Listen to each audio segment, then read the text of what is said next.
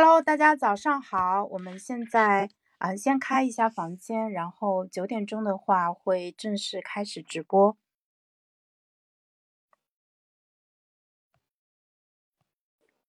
好的，英俊来了，我邀请你上麦。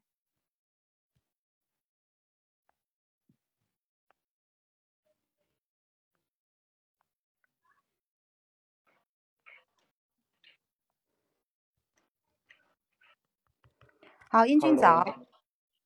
早啊，好的，的今天现在应该不会吵到，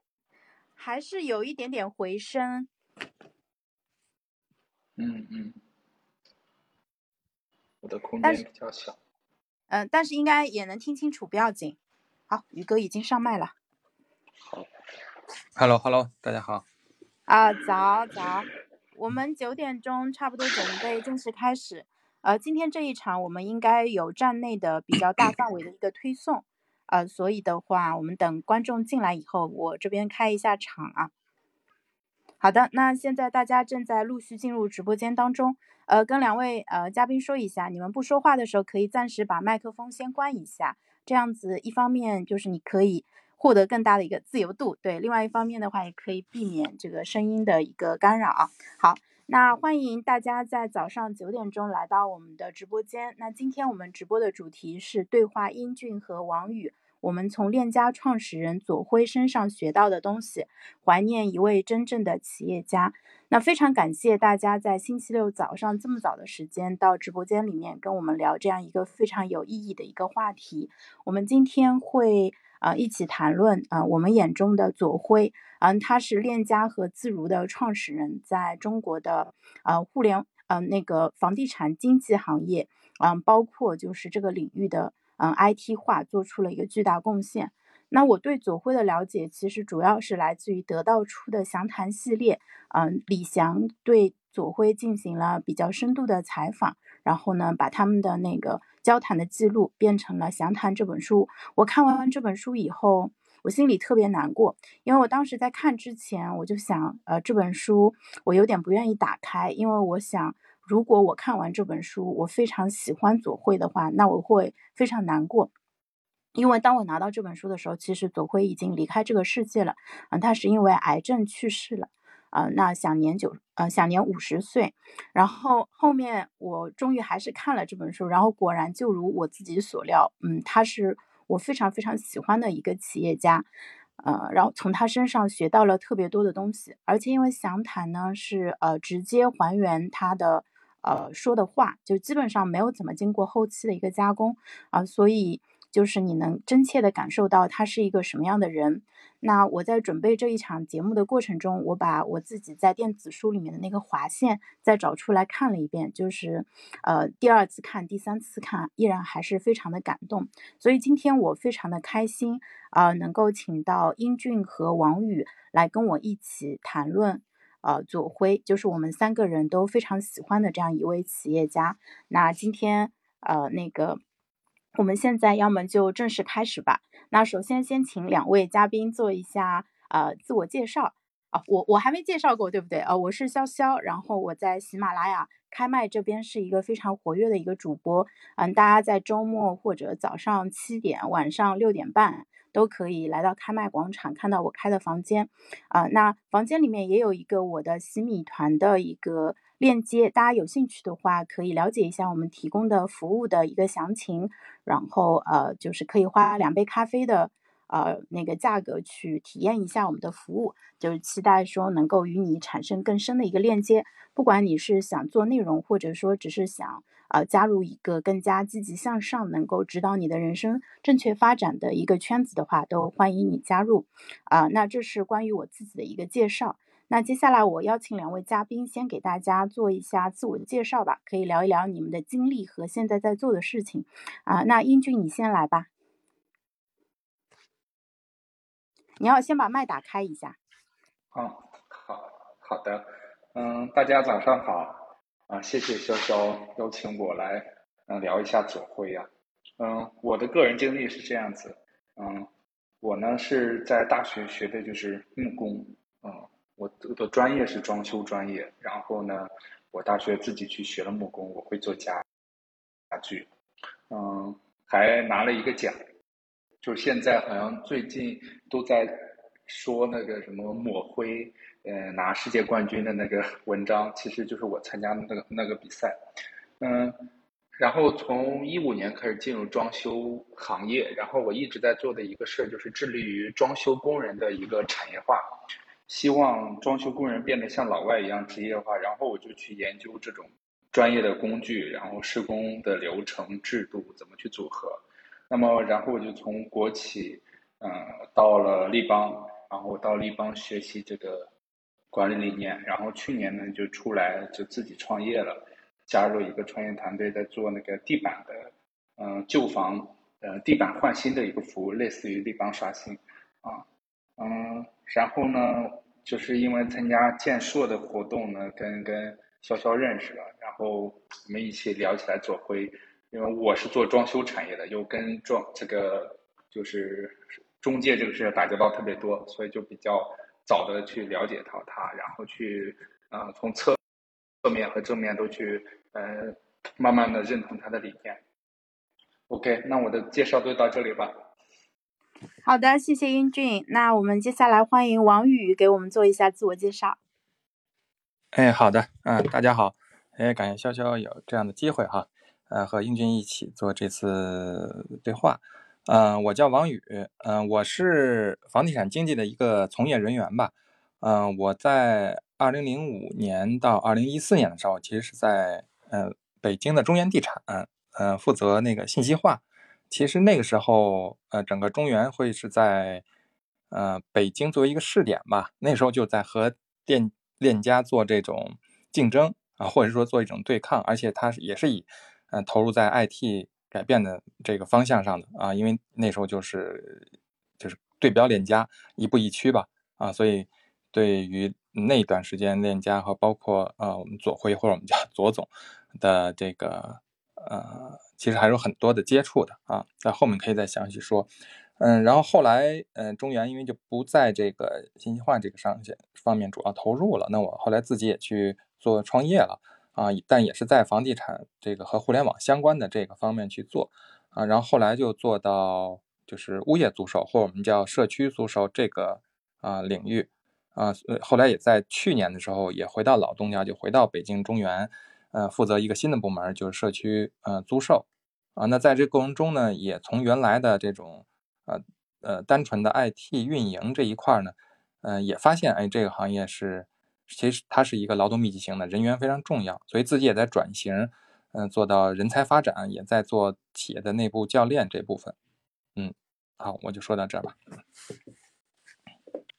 好的，谢谢宇哥，今天非常的开心，说能够请呃英俊和宇哥一起来聊这样一个话题。昨天晚上我们测试了一下两位嘉宾能不能顺利上麦，所以我们就没忍住啊，聊了半个小时，呃，聊的非常的，我对我收获特别大，因为我我请的这个两个嘉宾真的非常的对位，嗯，就是他们对左晖的了解，以及从他们他们从左晖身上学到的东西，就是啊让我。就是真的是，呃，收获特别的大。那今天我们希望说能够在呃一个半小时的时间里面，啊，给大家多分享一些东西。当然，我相信啊，像左晖这样一个。呃，就是非常了不起的一个企业家，他身上有非常非常多的面，然后你几乎可以从各个角度去学习他。我们可能一次都不一定能聊透啊，所以我们今天啊，相当于是一个开始。我们希望说后面，呃，就是意犹未尽的话，我们可以后面再约第二期、第三期。那接下来我就按照我们准备的一个内容大纲就开始接着往下走了。刚才，嗯，那个英俊跟宇哥其实都讲了一下他们大概是怎么样。了解到左晖的，那我就不问了。那呃，那个怎么喜为什么喜欢左晖？其实他们也大概讲了一下。那我就直接从 跳到下一个问题啊。我先问一下英俊，嗯，就是你从左晖身上学到的最有价值的三个点是什么？可以讲三个，也可以两个或者四个都 OK。英俊，你把麦开一下。OK。好了。好。嗯。嗯，那我我我觉得我最就现在我觉得很多，哇，三个肯定是不够，嗯，但是我提炼一下吧，优先选择三个。第一个呢是我觉得左晖对于他管理公司的，或者说他他自己定位的一个状态，他说他是以一个旁观者的一个角度来，呃，看这家公司的管理和运营，看公司和客户的关系，看经纪人和平台之间的关系。我觉得旁观者的这个定位就是一个，嗯，第三者视角或者说是上帝视角的一个，游走吧。我觉得这个这这个定这个这个很重要，嗯，就是尤其是作为创始人，会有很多的主观偏见。你像我，我觉得我前面以前也犯过很大的错，就是我会把呃我喜欢的装修的这个风格或者说标准要求。嗯，强加于我的客户身上，造成我自己也很难受。客户也，客户觉得哇，你很优秀，但是我不喜欢，我不喜欢你的状态。所以我觉得这个状态对我帮助很大啊，就是旁观者的这个这个定位，这是一个。嗯，第二个呢是，嗯，我觉得他的。应该是叫我把它称之为是他的哲学思考，就是他的思维逻辑，呃，逻辑性，尤其是逻辑性。我去看，无论是详谈也好，还是他的采访也好，都非常的有逻辑性。嗯，那么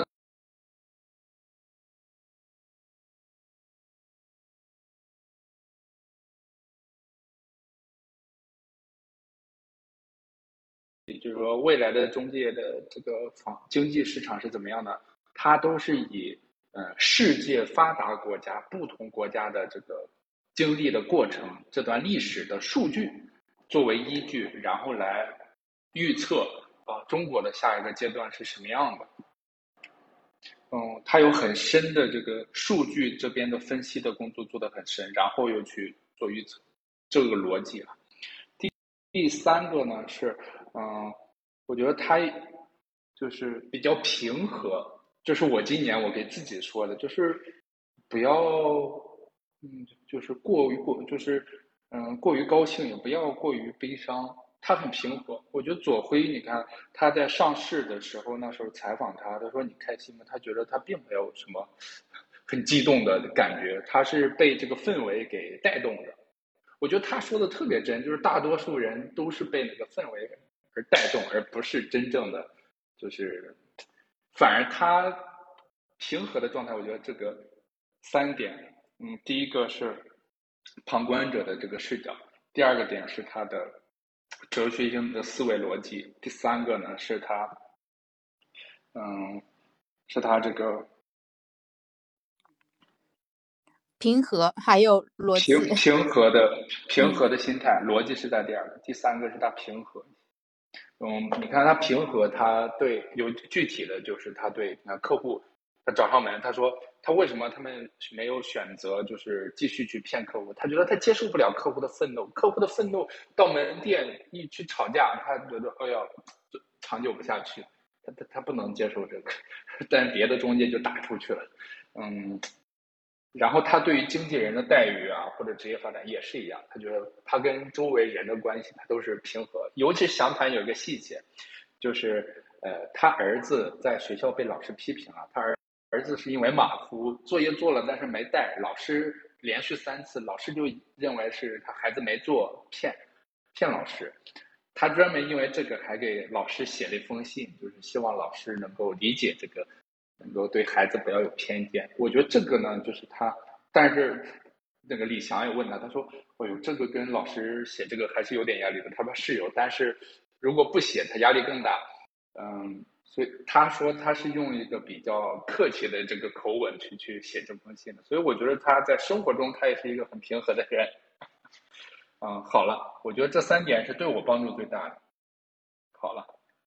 嗯。谢谢英俊，我刚才一边听，我还在记了一下笔记。就是你给我讲的这三个点，其实也唤起了我在看《详谈》这本书的时候的很多的一个回忆。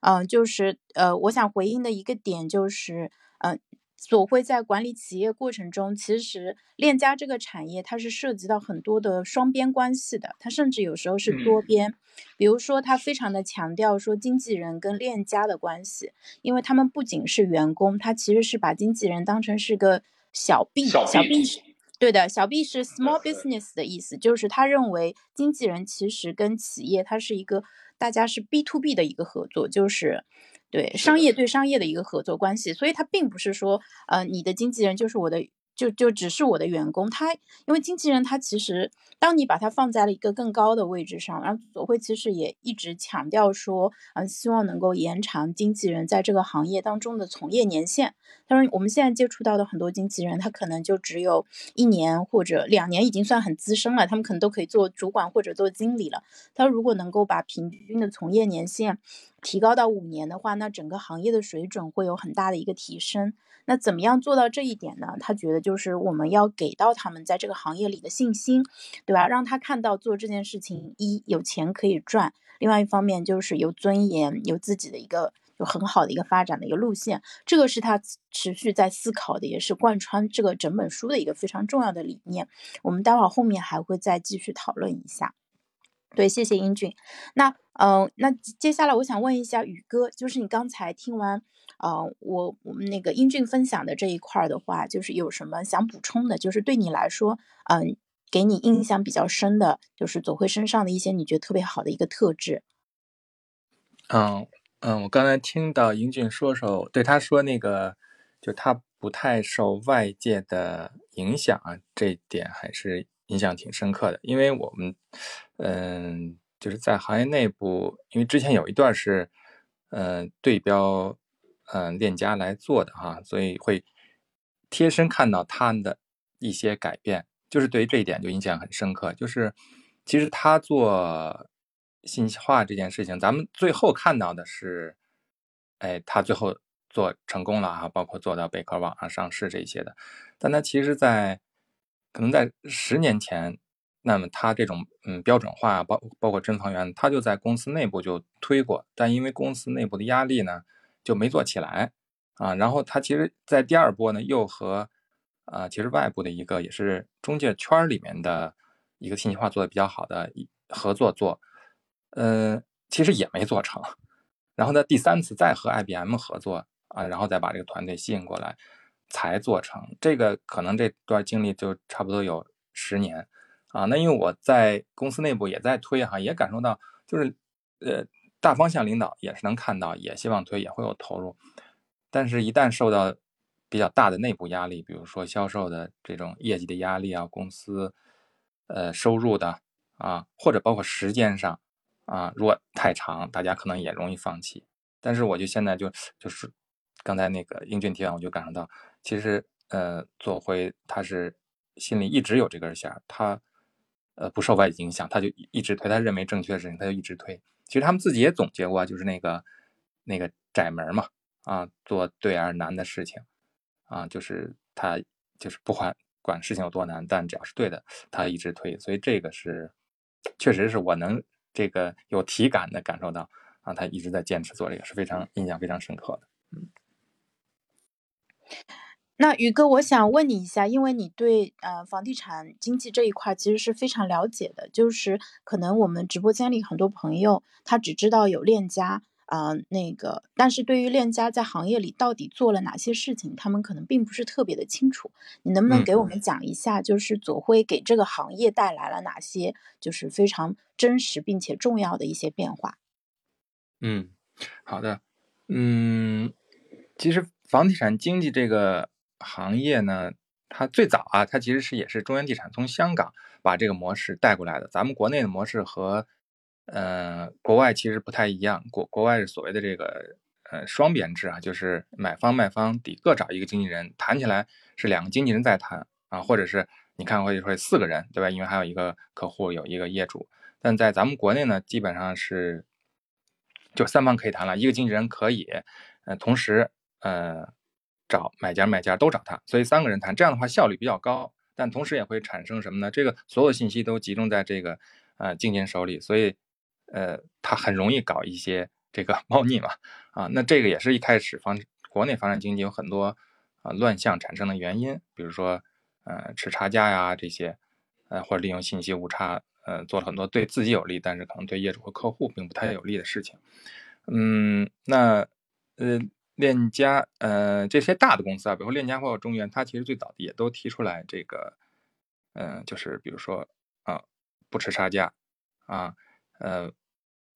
再进一步呢，就包括这个真实信息啊。我觉得有比较有意思点就是这个真实信息啊，大家现在觉得这个，呃，你作为这个房产经纪行业，你提供的就有一很重要就是信息服务嘛。那你提供真实信息，这是最最基本的。但其实在这个行业中并不是，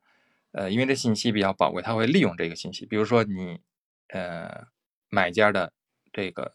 呃，出价这个能力或者他的这个底价，尤其或者说业主这一方也是，他想收到的这个价格，其实。嗯，经纪人是不会直接透露出来的啊，他可能会调增调减呢，在这中间他会打一些啊心理战，呃，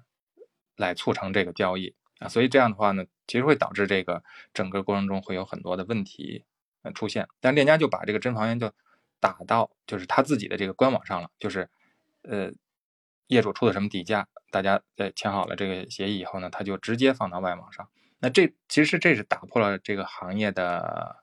一个惯例了，因为行业的惯例是我往外公开的这个价格都是要低的，先用低价把你吸引过来，然后你来了以后呢，再跟你说，哎呀，业主涨价了，哎呀，这个房子没有了，我再推我其他想卖给你的房子啊。其实这个对于客户的体验或者交易效率都是都是很差的嘛啊。但是这是一个呃行业惯例啊，所以最早呃。链家在推的时候，其实他们内部的呃抵触也很大，因为你你放了这个价以后，等于就是你放的都是高价嘛，因为它真实的价格嘛，那别人都放低价，所以用户那第一印象觉得，那我干嘛找你高价？我肯定是找找其他的这个房产经纪公司了啊。所以确实他们刚开始确定发布这个时候呢，他们网站的流量就是大跌啊，就确实很多人都不不去了啊。嗯，他们原来内部计划呢是。嗯，叫坚坚持半年吧，他们觉得半年以后这消费者一定会回来的。那其实三个月就回来了，对吧？但是同样情况啊，其实我们当时企业内部，其实其他经纪公司发现这个，哎，你放这个真实房源了，大家都觉得哦这样是好的。那我们内部也在讨论，那哦跟不跟，对吧？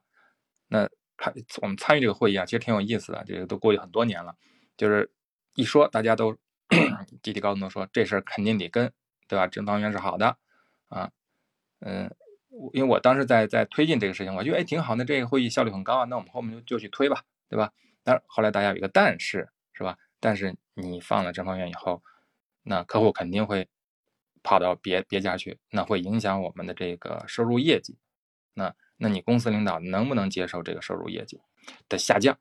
是吧？这因为都是销售主导的这个会议嘛，对吧？那大家商量完以后，觉得哎呀，不能接受这个销售收入的下降，那我们先缓一缓吧。反正一缓就其实就缓了好久，一直到基本上大家都开始放真房源的时候，哎，才才做了。但你就丧失了这个品牌的一个先机吧。现在大家都觉得，那我不管我在哪买吧，我看房产的这个信息，我一定要到链家网或北河网上，那个房源信息是是真的啊。所以这个品牌概念就是。就当时你这个内部你能看出来，这个这个坚守和和不坚守的这个差距，还有一个嗯，我觉得变化比较大是在人的这个上面吧，因为这个行业大家可能也都知道啊，以前都叫黑中介，其实呃，经纪人其实不太尊重自己，那嗯，他其实也不尊重客户，或者客户也不尊重经纪人，就是大家基本都是一个利益合作，做完这单可能就没有了，对吧？嗯。但因为房产这个整个市场发展很好，所以呢，就有点像我在火车站，比如说，呃，卖这个饭盒一样。反正你买完以后，我卖贵了，好不好吃呢？你下回也不会来了，你坐火车就走了。你买房子是个大周期的事情嘛，所以都是以这种心态来做的。但是，就是链家就提出了，哎，这些先行赔付啊，对客户好。他其实还再往后走了一步，就是还要对经纪人好啊，就是。要让经纪人有尊严。其实这刚提出来的时候，就是我们在行业内觉得，哎，是你说的挺好，但就觉得怪怪的，觉得就是就是有必要嘛，是吧？大家在这儿这个来这挣钱，对吧？损失点尊严，多挣点钱，就大家都是已经是作为一种默认来接受的。但他不断的提，不断的提，就现在大大家就感觉到了，就是你尊重自己，尊重这个行业，你才踏踏实实的会。长远去做这个事情，你才能就是比如说我愿意提供这种真实的信息，而不是利用这个去赚取一些差价，其实会达到整个一个生态啊。这个反正这两点吧，我觉得是对于这个行业就改变还蛮大的。嗯，好的，谢谢宇哥。对，除了真房源，还有就是说强调对呃中介的尊敬，就是唤起他们自己对这个职业的自豪感。嗯，大家可能嗯，就有人可能知道哦，说链家在呃就一二线城市，他他不太喜欢从同行那边去挖人，他基本上都是自己去招聘，然后就从零开始培养，所以他们其实是招了很多大学毕业生。然后在像一二线城市，他可能要求是会招本科生，然后就是那个相对小一点的城市，它的门槛会稍微降低一点，就从大专生开始招。所以他的那个中介，你接触下来的话，就是。跟同行其实确实会有很大的不一样，那这个其实也是左晖自己非常强调的一个点啊，因为他可能觉得自己培养的话，他能够更好的用啊链家的这一套文化去把它塑造成就是他理想中的那种新那个经纪人，那同时也说明链家对于自己的文化是非常非常自信的。对，那下一个问题的话，就是我们就正好来说一下了，因为左晖和呃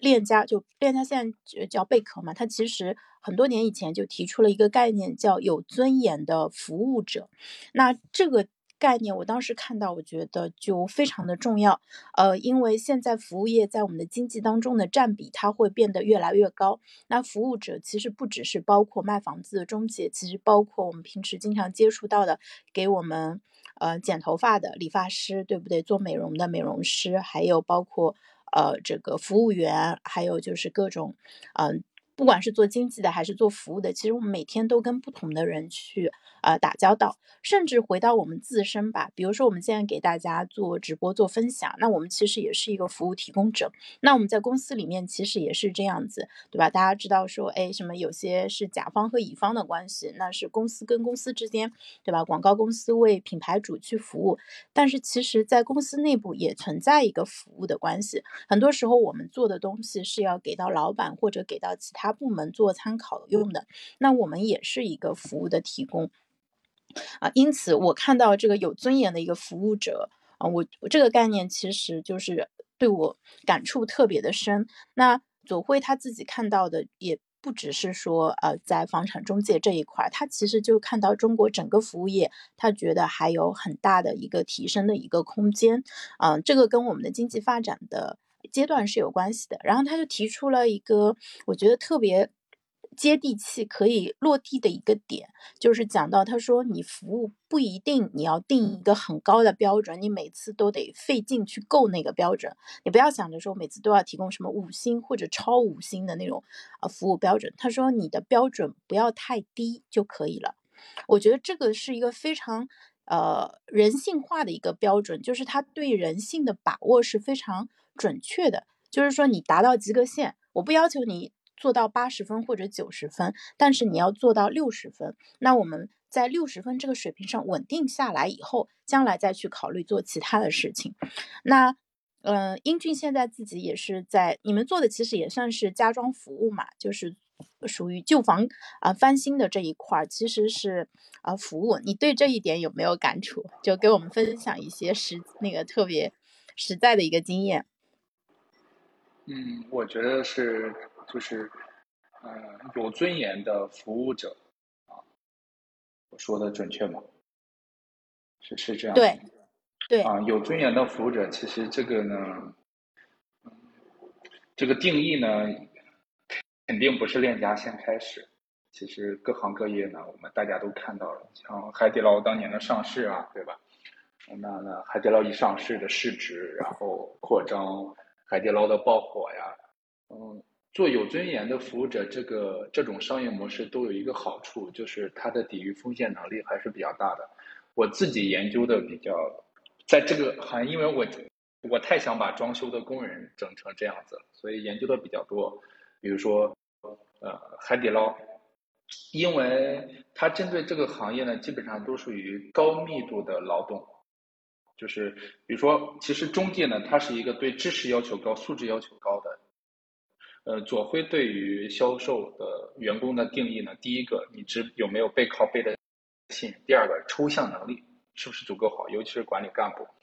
就是你要理解管理，理解这个流程，尤其是销售，你要如果没有抽象能力，可能很难理解。但是，呃，你像海底捞、顺丰，还有这个链家，都是属于依靠人来完成业绩、完成产品的过程的一个行业。嗯，但是在过程中呢，他总会说到，嗯，说到这个，嗯，对于就是过去的这个是，就是他说那个要求，我们定百分之八十的八十分的标准，实实际上达成六十分，我就很开心了，我就已经满意了。我觉得这个原因是为什么呢？是源于他对中国现实的一个认识，就是。这个从业者或者说市场端的需求根本没有达到一个很高的状态，就像我我说的，我说我把我的工人都整成大学生，我还专门去招了，嗯，然后去培训他到市场中去去做施工，就是比老工人形象也好，体验也好。但是我的客户不会因为我的体验好，就马上就去给他付。比市场价比比老工人要高百分之十，不会的。然后我们在去推这个服务的时候，遇到的第一大阻力就是：你们这么年轻，你们能做好吗？这是一个。第二个是，嗯，只有他一个认可，就我的，我我我对于推到市场中是一个再教育成本，我的成本又增加了。对于左晖来讲。他推出真房源，他有一个理念，他说我可能就是我知道这个周期客户要损失掉大概要三个月到六个月，他一百天，他说那个一百天其实就是死亡黑暗的一百天，他要扛过去。那个时候他既既要安抚经纪人，又要嗯监控数据，扛住客户流失的这个这个底气。而我对于国内来讲，我是觉得作为没有规模的话，做个事情很难很难推进。原因有两个，第一个，我们在受教育的过程中呢，对商业的认知其实很浅。不管你是消费者还是就是产品的提供者，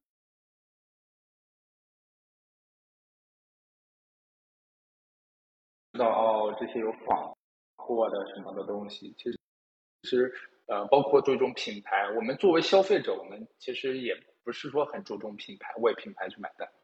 这是我觉得是中国的这个市场逻辑啊。第二个是，呃，在市场中得到的正反馈不够好，因为对商商业的认知逻辑啊认识的不清晰，所以在呃自己日常消费的过程中，给予提供消费的一方没有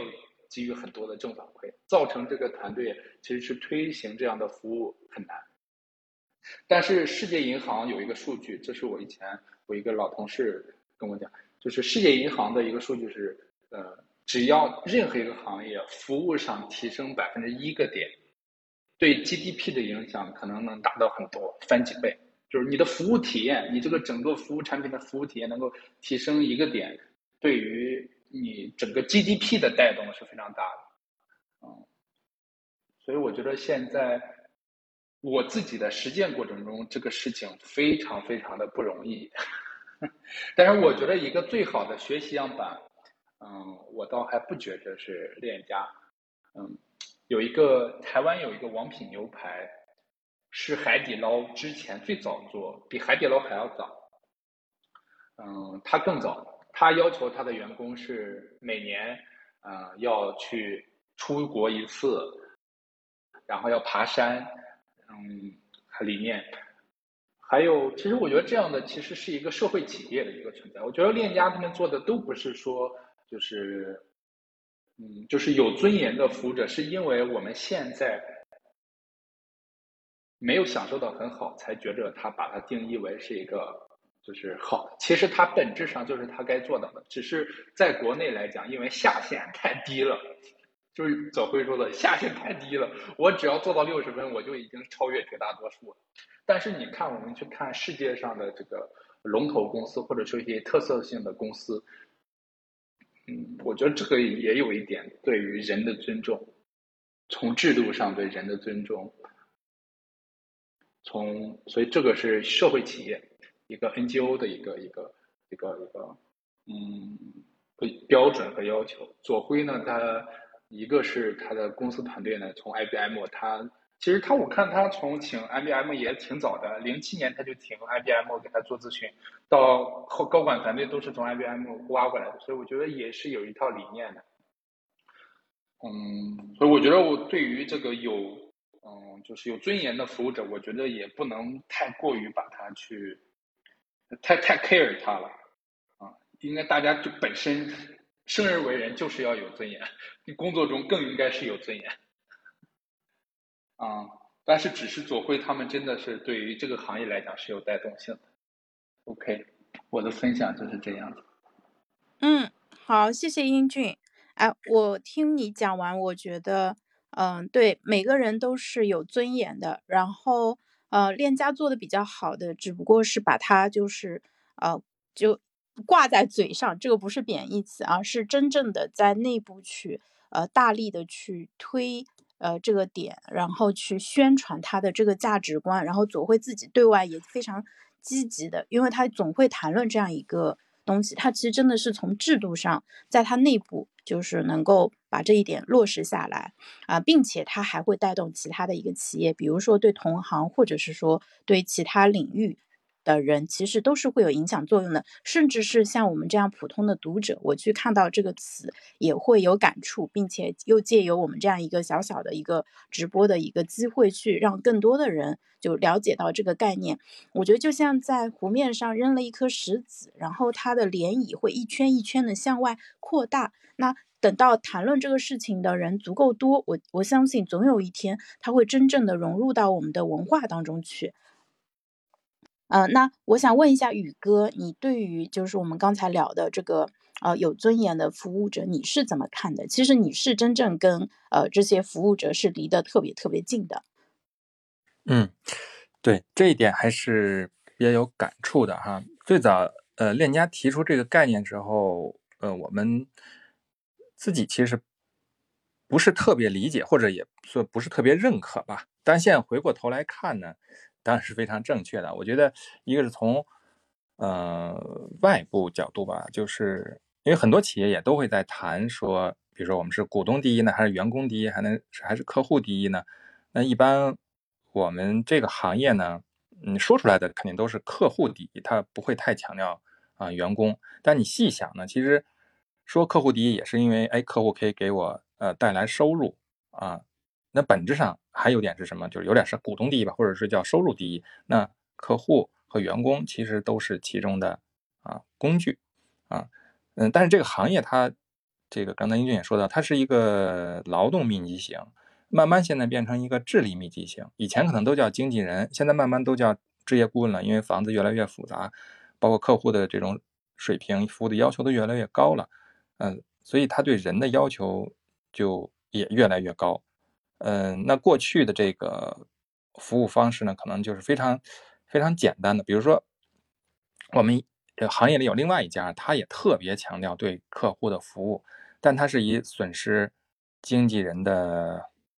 这个感受或者经纪人的自尊的。因为我们内内部，比如说有一次复盘的时候，说，哎，这单子丢了，丢了一个大单，然后呢就复盘你做了什么，对吧？你你的信息的服务啊，这个这些这个及时度啊、准确度啊，啊哪点没做好呢？后来说，哎，都没有问题，就是到只是到最后的时候，说那个行家给这个客户跪下了，啊，所以人家一心软，两边都差不多嘛，你服务啊什么价格都谈差不多了，就去那边了。然后我们内部还讨论说，那我们的员工能不能跪？那大家还进来讨论，有的说能跪，有的说不能跪。所以那时候就大家可以就觉得这是一种很内卷嘛，就只要我能拿下这单子，挣到这个钱，其实我是可以不要自自尊的。啊，那这内在就说到这个行业里，呃，因为从这个行业刚开始的时候都是找不到工作的人，哎，我才来这个房产经纪行业去卖房子，所以他他的这个学历啊或者什么可能都都很低，所以他本身是一个比较自卑的状态，当然又能挣到很多的钱，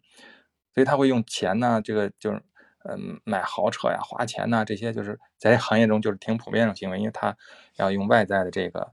啊，来来获得这种尊重吧，啊，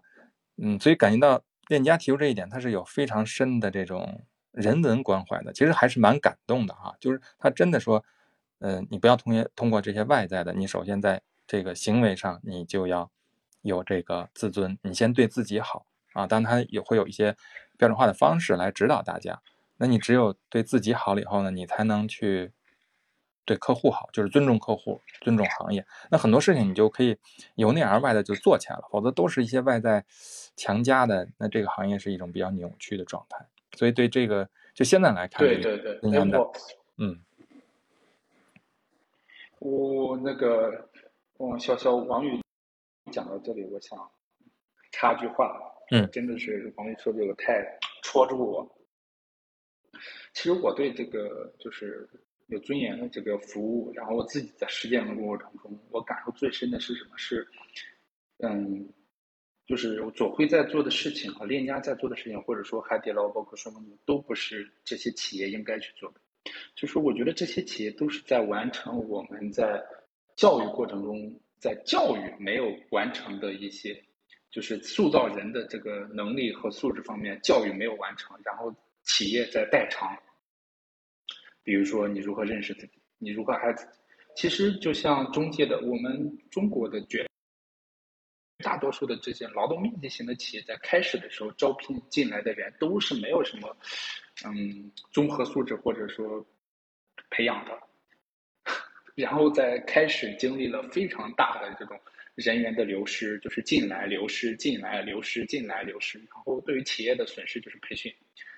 然后到后面，他招这种，嗯，就是说，嗯，受过呃本统招本本科教育的，然后他在培训，因为只有统招本科的人，他对自己的认识，然后他能够最后留存的时间比较久，他希望经纪人能够成为三十年的这个线性，啊，收入是线性增长的一个，嗯，所以我对这个思考呢，然后我最近嗯也在看的一本书叫《被讨厌的勇气》，嗯。其实我觉得，我去思考我对国内的，就是我自己和呃社会的这个思考的话，我觉得是我们国内的教育，在我感觉我这两年才读书，是因为我大学以前都没有读哲学、心理学，读的也不多。然后，嗯，近几年读哲学和心理学，让我自己感觉以前读的书都是白读，认识自己也不够清晰。反而我觉得这个，嗯。归归根结底，我觉得是教育的问题，跟我们社会对教育的认识啊，都是偏偏见的，所以造成嗯，这个企业，尤其是大的龙头公司，他想要成为龙头，他就必须要去做对员工的教育，然后，但是他对员工的教育呢，其实是完成的是呃义务教育的一个补偿，好，这是我的刚才触发我的点。嗯，对，也比较认同啊。现在不都说企业是是大学嘛？对，确实，我觉得链家就是为这个行业或者为社会上都做了一些这种叫你说的是代偿。教育这个话题很大，我们以后有机会专门再讲一下。但其实我我我想给教育辩护一句啊，我们其实教育做了很多的工作，那可能现在确实缺一些东西的话。嗯，我相信我们现在探讨是非常有意义的，因为，呃，怎么是怎么说呢？有些时候其实可能真的是要犯错，然后在这个过程中人再去反思，然后才会需要说，哦，原来我们是呃在成长的过程中是要活成活成自己的，是需要对活成一个。呃，体面有尊严的一个人，那这些东西的话，最好是我们在家庭跟小的教育当中是能有的。但是如果没有得到的话，我相信人的成长和韧性，我们还是有机会的。那。那个这这一趴我们就先聊到这里，然后呃，我有一个大纲以外的一个题目，其实我想跟那个呃王宇还有英俊聊一下。其实我觉得，嗯，在链家发展的过程中，他其实也是犯了错的。我说一下我自己亲身的一个体感啊，就是呃那个时候应该是一六一七年左右的时候，呃链家那个时候是进上海嘛，他当时呃。想要把上海的市场就是就马上拿到第一的位置，所以在上海但那个时候开了很多的店。我家周围大概就开了四家店，呃，不止，可能有五六家。嗯，但是呃，现在的话，它其中三四家都已经关掉了。那说明他当时就是开店的速度特别的快，招了很多的人。但是后面事实证明没有那么大的一个市场份额，可能在那个历史阶段帮他完成了他的一些想要达成的一个目的啊。但是现在事事实证明，他就把那些店都关掉了。而且那个时候，呃，链家就是 在上海会被人骂叫绿皮，因为他们是绿色的 logo 嘛。然后就大家。总觉得说，哎，房价暴涨，有中介在里面推波助澜啊。当然，这个王宇待会儿可以澄清一下，嗯。然后还有一个点就是说，链家一直希望能够提升中介费，因为上海最早小中介的时候是可以把中介费谈到百分之一这个点的。那对于呃买房或者卖房的人来说，当然是中介费越低越好。但链家在北京应该就是一直收的是百分之二，而且他是想往百分之三这个点去收的。然后我们自己作为呃这个，比如市场上参与者的话，其实会有一个考量，就说，哎，当时房价便宜，比如说这套房子才呃一百万，对吧？你抽一个点或两个点，啊，那你就一两万的收入。那现在房子都已经涨翻倍了，甚至涨到三倍了，那你呃不仅你的基数上去了，你的收入已经提高了，你还想要抽更多的点，那是不是有点太贪心了啊？所以这个是我。本来比较不怎么喜欢链家的一个原因，这也是导致我说虽然知道左晖，但是一直以来就是没有去呃了解他是一个什么样的一个人的一个原因啊。对，但是后面的话。嗯，就是我自己看了《详谈》这本书以后，其实我对他个人是非常欣赏的。我觉得现在也能更加客观，他客观的评价他对这个领域做出的一个贡献啊。但是关于他当时的那个冒进的一个扩张，以及当时拿下上海市场当时做的一些事情啊，包括就是他们想要提中介费这个事情，我想问一下宇哥，你是怎么看的？英俊，待会儿补充一下。啊，好的。嗯，先说一下刚刚才提第一个提到那个呃开店这个事儿哈，因为这个行业呢特别强调这个呃规模效应，就是呃就类似于像你一加一，它肯定不是二，对吧？你可能一加一是五，但你十加十可能就是一千，所以大家都在追求这种嗯规模和覆盖率，或者呃从指标上讲就是大家追求这个。市占率，嗯，所以你刚才说那种状态，它其实是一种就阶段性行行为，因为链家开始向全国扩张时候，这种重要的这种一线城市、一二线城市，它都是要迅速占领的，它不会说，哎，我等着慢慢发展，所以它一一开始的方式就是就是投投入更大的资金去招人开店，那在这么快速过程中，其实有些嗯，它可能位置选点啊，包括人啊，其实是补不上的。是支撑不住的，它后面会再调整，但它这是它应该它一个战略，就是我们很多开店的时候，内部有有一句话叫做，就是这个就是开店开到亏，就只要你不亏钱，你就一一一直开啊。当然也有关店，那关店就关到赚啊，你要亏钱你就你就关店，关关什么程度？哎，开始赚钱了你就关啊。这就是这个就是说明的这个行业对于规模是一个非常呃要求非常高的啊。但这里面也可以说一个小细节。就是链家这么快的扩张到全国呢，他一开始是用这种啊自己开店扩张的方式，啊后来也遇到很大阻力，因为你你再有钱吧，有品牌有标准化，你也很难在比较短时间内招到大量合适人员，所以他后来就会采取一种方式呢，就是啊收购啊收购这个市场上啊可能是前几名的。啊，那可能一般第一名他也不愿意被收，那一般他就收第二名、第三名，他也不会收，就一开始也不会收小的。但这些本地龙头企业哈，嗯嗯，就第一波他收了一些呃一二线城市的本地龙头企业，他一下这个全国规模就起来了啊。第一波他自己扩张是受到很其实挺大阻力的，但他为什么能这么快的收购，其实是不容易的哈。那我就我们就内部也盘点，就回想到一个细节，就可能在。比如说在内部啊，在这个七八年前，因为这个行业经常大家一起开会啊，那大家开会那时候像中原啊、链家，这都是已经是呃一线的这种呃呃公司了。嗯，大家开完会以后呢，一般是各自就是这个叫呃吃饭去嘛，因为很讲究这个呃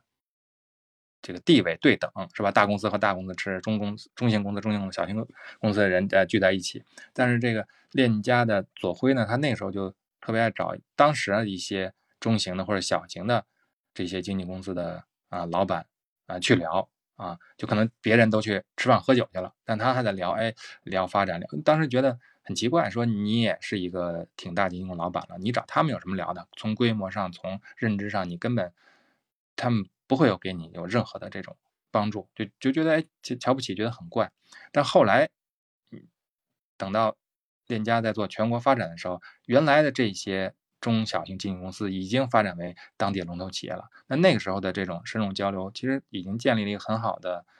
也可以说情感链接吧。那你在收购的时候，大家就有这个条件，所以就能快速收购，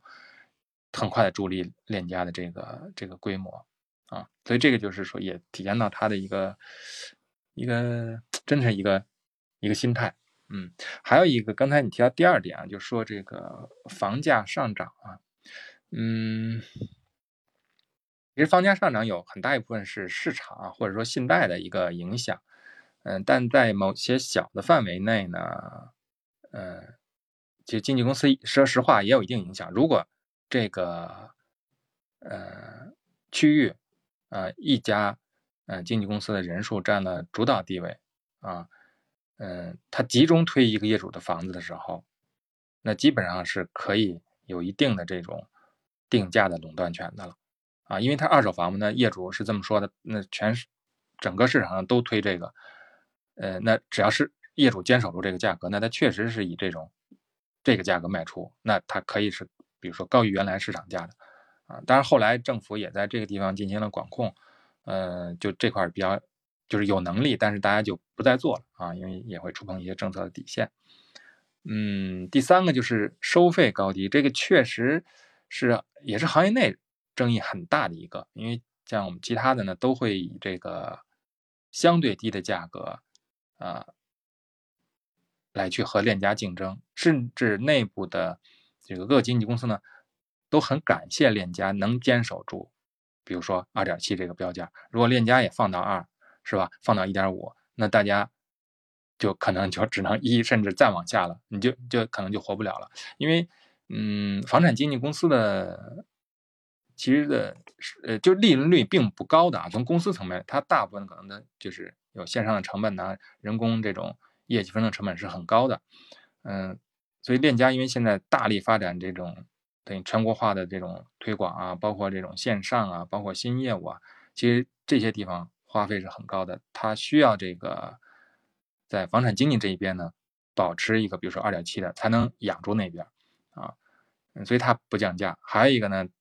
他也希望经纪人有一个好收入，因为你这个价格一降，其实对经纪人的这个收入影响也是嗯比较大的。嗯，另外一个就是对这个价格的高低啊，现在其实也也会叫什么客户也分层了，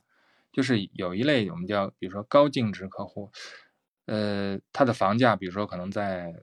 三千万以上的话，那么他对中介费的这个关注呢就不那么。多了，他更多的可能关注于，呃，对于他这个资产变现，就他整个带来资产的这个，我们叫资产管理啊啊，那我何时卖出这个房产，我换到哪儿，对吧？能让我的资产得到最大化的升值，那这个升值肯定远远大于那个中介费的，所以他更关注这个专业能力啊，其次是这个服务态度，所以现在链家也在推这块，就是我给你最好的专业能力，最好的服务感受，但是我收费是。最贵的确实是有这么，呃，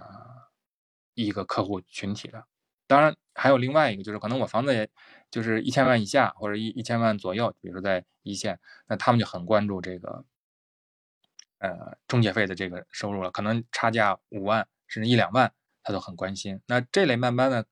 就是他可能也不会选择呃链家这种服务了。现在其实为什么也有一些。呃，其他的一些经纪公司，哎，也能稳定生存。就是慢慢，大家可能客户在收费这个地方，就就分开了。嗯，好，我就说到这儿。嗯嗯，好，谢谢宇哥。你刚才啊，对，英俊，你要补充一下吗？就这个话题。呃，这里我就是，其实左辉也有讲到，嗯，左辉讲到第一个点是，嗯，就是他去分析世界各国的这个中介人员的这个收入发展的话，嗯，我们目前的比例，我们的比例其实还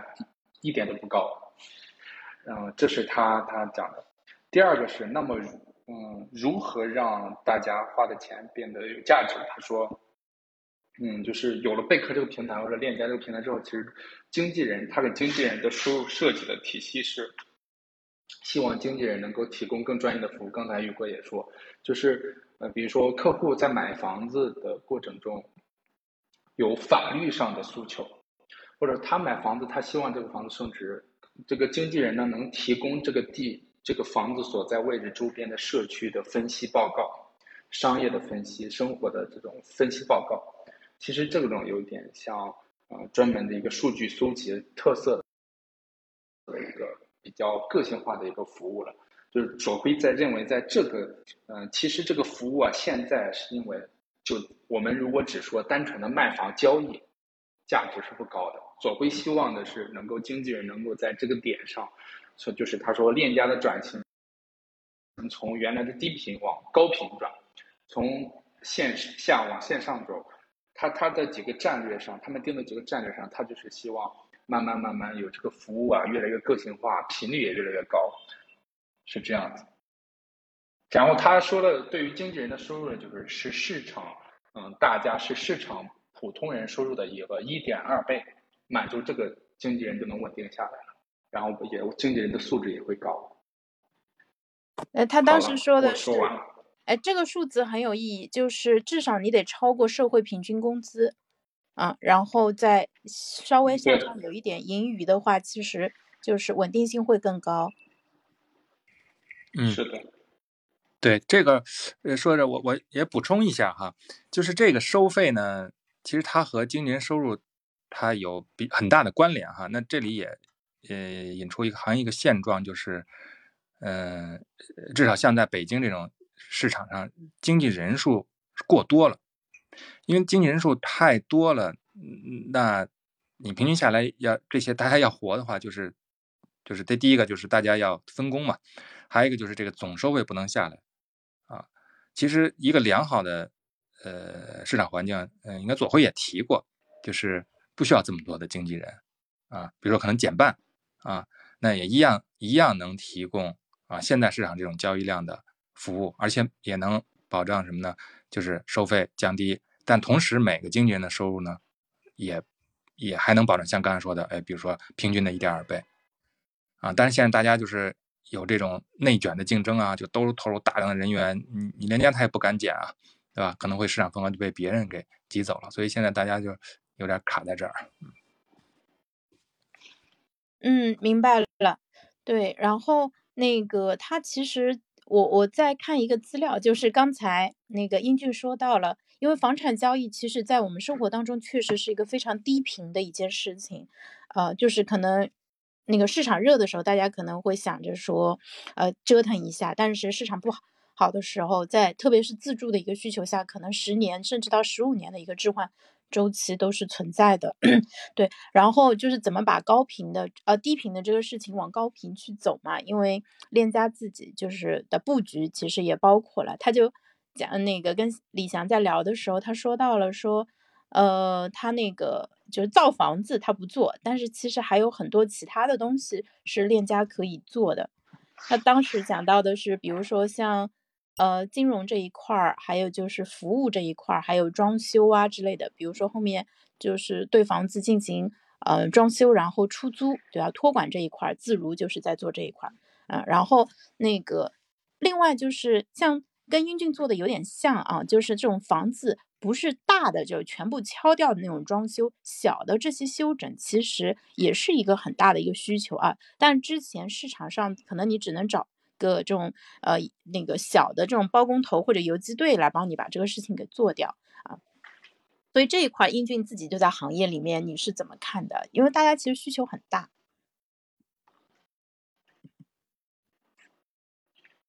嗯，如果从其实从左晖的角度，他其实我觉得他把战略想得很清楚。他对于装修的市场呢是一个四万亿的市场，你知道他怎么说？他觉得四万亿不够大，还不够大。然后呢，呃，然然后呢，他就是装修这个切口啊，就是构成消费者在装修决策的意愿，都是在房子成交的那一刻，百分之九十达成了装修的成交。所以他觉得他作为中介来，就是促成装修的成交是非常有优势的。嗯，那么所以他在这个一呃一八年还是一九年，就收购了这个杭州的一个装修公司，然后那个公装修公司就直接被贝壳收购了。其实刚收购那个公司就是达成完成收购半年，然后左晖就去世了。我对那家公司也是研究的比较多。那家装修公司呢，就是第一个非常注重自己的 IT 的流程化、标准化，然后才迈向全国扩张的一个模式。嗯，我我，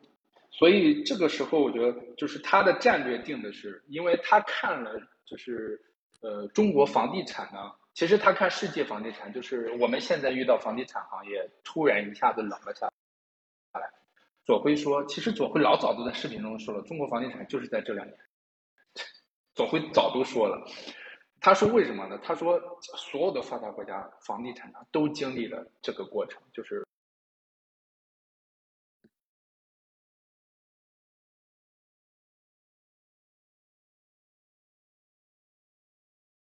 为主。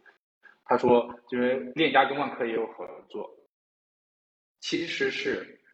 左晖在很早的时候就跟很多房地产老板就去提，你们要重运营，因为未来的物业的持有，呃，你看左晖的他的视频中，他会经常说，我现在掌握的商业运营面积，比如他当时他说链家当时有，呃，一个店有，嗯，有五十平方，他说全国有两千家店的话，它就有。多少多少平方的商业的运营面积，它实际店铺就是它的商业面积，然后它它它再加上它能够把控的物业，它在全国它就是一个呃最大最专业的一个呃运营服务商。那么在这个基础之上呢，那么再来定义什么是运营服务，就是房地产的这个这个经济运营。他说，就是问李翔也问他，他说，那你担心不担心地产公司来做这个运营能够干掉你？他说不担心，因为运营这个工作其实是一个非常复杂、非常系统性的。房地产商盖房的人他做不了这个事儿，他如果他要做，就是找我合作。所以他很坚信，他继继续呢把这个池子、把自身的本领在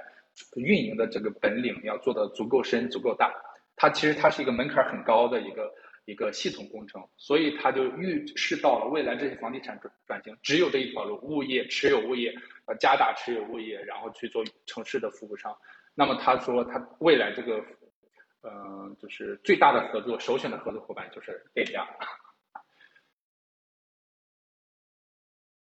我找到了他说的这一段，对他说：“我把自己定位成社区美好生活运营商。”我现在有点理解了，说为什么链家会推。呃，那个打印啊，或者一些什么，我不知道有没有借雨伞服务啊，但是它其实是希望能够给社区提供更多的服务的，就是围绕着社区运营做更多的东西，因为它开在这个地方这一家店，不仅仅是为了说做这个生意，其实是更好的融入到这个社区当中去。嗯，而且而且按照我对于左晖他沿着他这个思路嘛。我觉得他这个链家，假如我们是链家的店长，面对接下来就是现在是房地产不景气，然后呃，这个我们自己持有的这几个社区，如果我们是链家的店长，我们组怎么样去？我们也就独立所谓的东西，我们去怎么样去做这家店长？如果我是店长，我怎么去设计一些策略？怎么去服务客户？怎么去实现链家？所实现给客户承诺的愿景，有哪些具体行动可以做？所以我觉得这个是很重要的。我觉得，所以这是左辉说的，就是其实经纪人这个职业呢，一定要往下纵深继续去挖，远远不是卖房子。对，所以。你刚才有点卡顿啊，我把打断你了，你接着说。嗯，就是我我说就是从沿着从低频往高频这个转向去想，我们可以链接装修啊，链接带娃啊，我们能链接的有多少的业实际的业务可以变成经纪人的一个行动？对，低频往高频转，这个确实是一个非常好的一个思路。呃，而且我们现在我正好引出下一个话题，因为房产交易这一块儿，它有两个非常鲜明的一个特征。第一个是它的成交标的的价值是特别高的，第二个它是呃，就是对你的信息的要求比较高，因为你必须基于这些信息做出一个非常重大的一个决策，你大的决策必须有好的信息做支持。然后第三个点的话，其实是解决信任问题。啊，那我觉得链家它用自己的品牌其实是差不多解决了这么一个信任的一个问题啊。但是前面说的信息啊，还有就是它的那个价值标的的这样一个属性啊，就是以以至于我们对于这个领域。我们越研究就会发现，说其实我们对它的标准应该是足够高的，甚至还可以再高一点。那贝壳它就做了很多的事情嘛，因为呃贝壳后台的这个数据应该是非常强的，它有专门的研究院，它有公众号，定期会发布一下，比如说会说，哎，呃北京过去一年人们置换大概是什么样的一个趋势，从哪搬到哪儿，然后那个总价提升了多少，面积。那个提升了还是缩小了什么的？我觉得这个这些数据其实是非常有意义的。那要么王宇先说一下，就是对于这个数据这一块儿。啊，你说数据还是什么？对，数据还有信任。因为我觉得链家之所以能给我们建立信任，当然跟左晖他做的所有的这些工作有关系，但实际上跟链家本身，它其实算是一个 IT 公司，它是一个互联网公司。其实它虽然线下非常的强，还有一块很强的就是线上这一块。因为左晖曾经在跟李翔聊的时候，他说到，他说我们现在每个人买房的时候看房的数量还是太少了，他们希望能够用技术的手段让大家看更多的房子，他是鼓励大家多看房的。就是因为他的后面不是做了 VR 看房，或者是说这种照片就拍的很好很专业嘛，就大家可以在家里面不用亲自跑到现场去看更多的房子。嗯，对，这个就刚才大家也也提到了哈，就是这个，嗯嗯，信任啊，这是店家一个，嗯，我觉得一个比较底层的一个优势吧，啊，嗯。因为刚才大家也提到了，就是他做到就是和物业哈，然后有自己的商铺，他把这个呃运营的优势，嗯，他其实提高了一个门槛儿。现在就是整个行业，就是就是链家做的这几点啊，就刚刚是一个是这个产品的这种融合，就是刚才说的这种数字化，嗯，表现出来的可能是比如说线上这种 VR 看房。大家现在都得跟，因为你不跟的话呢，可能这个客户呢就觉得你不够专业，就不会再去看你原来的这种只有图片的啊这种线上的房源了。而且，嗯，这种线上的这种展示，大家原来以为是，哎，是不是线上很强大了，就就嗯不用，就会减少线下的？其实不是，是你线上做的很好以后呢，会增加线下的看房量，然后再实际转化后面的成交，所以它是一个更好的。入口，那现在大家就要都要追加这个投入，但是简单的一个，比如说一个 VR，但它后面的这个运营成本，你人的这种拍摄设备的投入、数据的检核，啊，不像以前你拍个照片可能还什么人都能拍，你这个你拍的好坏就差别就很大，所以它一下就是拉高整个这个运营的呃团队以及这个运营的成本啊，还有就是它的这种。设计，我觉得，呃，这种商业的设计，怎么把这个我现在这种服务，或者是这种啊装修服务融合到现在的这个啊房产出租出售啊这个业务里面去，他在后面也有大量的人员做这个设计，这也是一般公司就很难投入的。当然这些都是外在的哈，其实最后还落到这个，就是刚才大家都提到的这个信任，因为现在好的产品啊越来越多。刚才我看。这群里也也也有网友留言哈，就是说现在互联网企业那也在向社区推这种相关的啊服务，其实大家都推，甚至大家的服务也都不差，那业主和客户就会面临一种选择，那就是大家都不错的情况下，那我选谁呢？啊，那我肯定选相信的。那我怎么相信呢？这是靠时间积累的。那你可能一个是。新进的品牌，呃，广告做得很好，我在呃网上这个线下都能看见，哎，我觉得还行，你你很有实力。但可能另外一边是在，比如说链家啊，在这个社区的门店，那么这个经纪人，我已经看了他可能五六七八年了，对吧？甚至我可能我买房子就是通过他买进这来的，我租房子也通过他租进。租的这来的，他平时也经常搞我搞社区的活动啊，帮我做一些社区的呃服务啊和物业的这种联动啊。那他人靠谱，也很热情，也很专业，就是这是靠时间积累的。那你在外来的，你靠低价呀，或者靠这种广告啊，就很难抵得过这种人的信任。所以，所以店家通过他门店，通过他的人员的沉淀。嗯，把外在做好以后，再最后在这个人这再有临门一脚，我觉得这种，呃，竞争力是非常强的，是一般所谓的这个这互联网从外往社区里面打呀，是很难的，尤其是一些比较复杂的服啊，像装修这里面是是有一些设计的在里面的，就是不是像买白菜一样，哎，我选哪个都差不多，他可能自己都不太好决定，他依赖于。这个专业人士帮他做一些决策的时候，所以就是链家的这个这种系统化的这种优势啊，人加上这种它的这种产品的这种设计和融合，是又是非常大的。嗯，那我们现在就聊一个话题，就是其实左晖去世的时候还非常的年轻，他那个时候应该是把。嗯，贝壳做上市以后，但是，呃，就是自己很快，因为他得癌症很多年嘛，在美国也治疗过，但是在回国以后，为了推动就是公司业务的发展，我感觉他还是在非常拼命的工作。那我们在说很可惜啊，说有没有可能，如果他能再多活个十年、二十年，他还有很多更多更大的一个事情可以做成，可以给社会，给我们生活的这个社会带来更多美好的东西。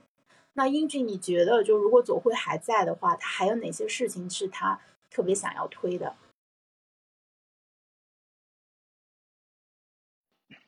好，嗯嗯，潇潇，我觉得这个问题我可以转化一下，就是我刚才说的，就是如果我们现在是链家的一个店长，怎么样在线下去推行可能他认为能够客户体现价值的事情？嗯。我觉得还是沿着就是它的战略，其实因为它的战略已经定定定出来了，从低频到高频，然后继续的去深入，然后继续去呃深耕城市服务商的这个社区服务商的一个角色。那么对于，然后其实前面包括他为什么能产生这边，他讲过几好几个故事。第一个是他去海南，他去海南，然后坐电梯遇到一个看到胸牌上挂的是链家，然后呢。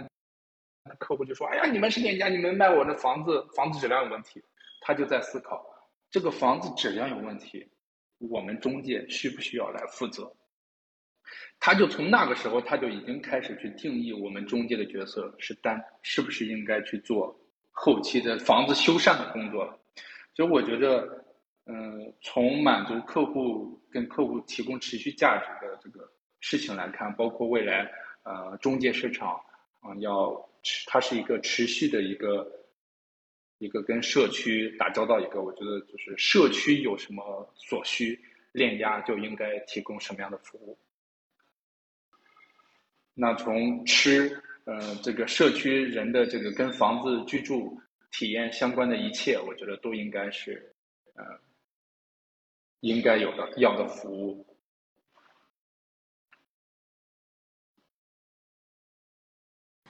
那，呃，但是就是今年从去年到今年，就是呃贝壳包括它在股价上的一些表现，以及嗯，它今年其实也有裁员啊这种比较，呃大的一些动作出现嘛，就是呃也我在网上就搜了一下相关的资料嘛，就感觉说目前来说不算是他们士气最鼎盛的一个时段。然后也有很多老员工，嗯，就是表示怀念左晖。我觉得对于现在的呃这个带领的链家这个团队来说，也是相对来说比较困难的一个时候。那我想问一下宇哥，因为你可能也对链家的动向会比较了解一些，就是他们嗯，就最近在那些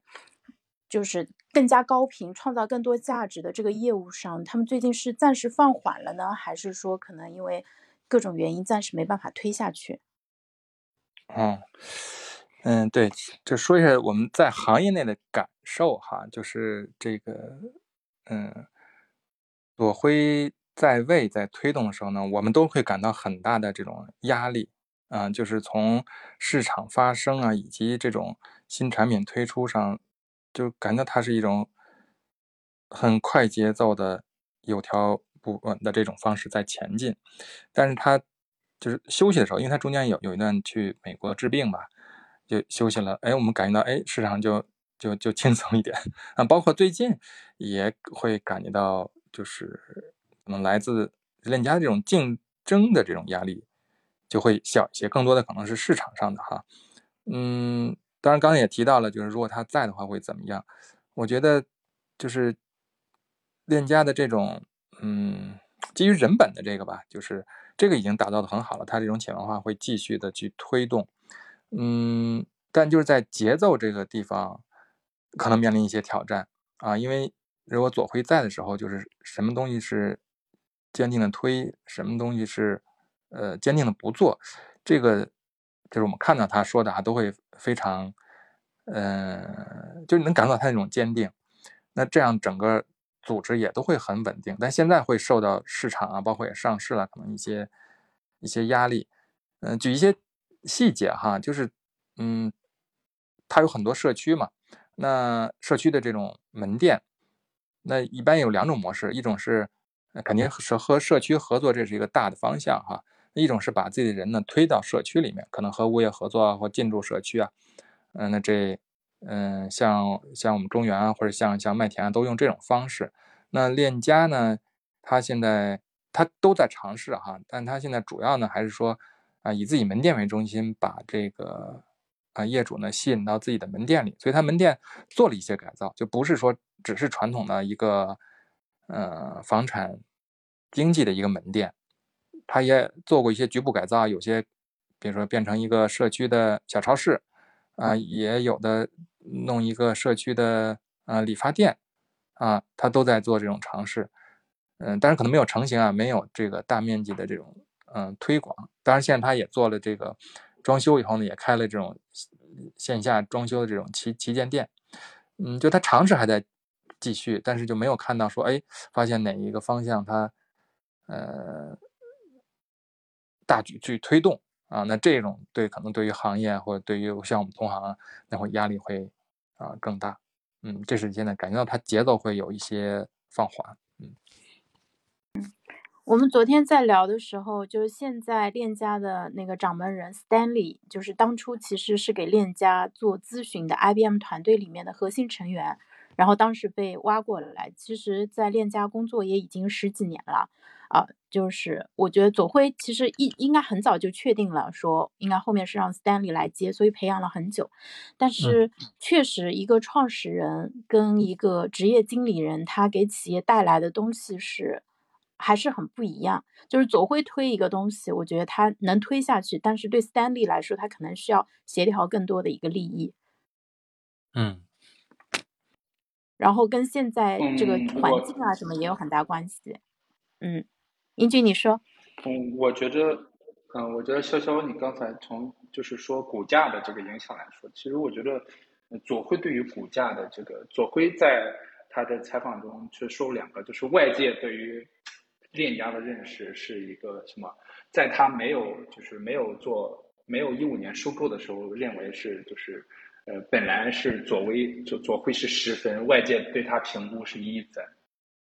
然后等他收购了全国的时候，他本来只有十呃这个十分，外界对他评估是一百分。就是他说，其实外界对于他本身这个组织的认知其实是偏见非常大的。是而且是两个区间，两个极端，不没有在一个恒定的这个这个范围，客观的范围，这是一个。第二个是是嗯，就是你看这个呃嗯李翔详谈里面就是问他为什么在疫情最严重的时候开始启动 IPO 呢？其实左晖说，我自己的生意本来就很好，现在疫情我我的生意也不差，嗯，我为什么不上市呢？所以其实我觉得还有一个是股价，呃，就是现在从七十多、八十多到七十九嘛，到到现在贝壳的股价，嗯，我觉得那是资本的一个反应啊，嗯，或者说是现在这个整个房地产大周期，大家因为大家也了解，股价是受这个是心理期望的。这个跟这个组织本身其实区别不大。那刚才王宇又说，其实链家实际上又在做，比如理发店啊、是超市这种事情，更验证验证了就是，呃，这个组织依然在埋头做事。因为左辉他说，他们这个组织比较强调，就是他说他跟人的就是比较强调已经做好的事儿才对外说，他未来要做的事儿他是不会对外说的。那么，对于是链家开社区、开超市、开理发尝试者，只有王宇这同行可能会了解的比较清楚，我们就不了解。然后再说到就是那个，你说到那个，就是现在的链，嗯，贝壳的掌门人啊，我觉得，呃，因为他们请 IBM，他们是从零七年就开始请 IBM，他们在挖这个团队，实际上是之前就已经先接触，先做了一两年的咨询，熟悉了之后才挖链家的。所以我觉得他们团队的决策，呃，其实左晖一直是站在旁观者的角度，他没有很主导。包括真房源这个推动，不是左晖推动的，是彭永彭呃彭永东吗？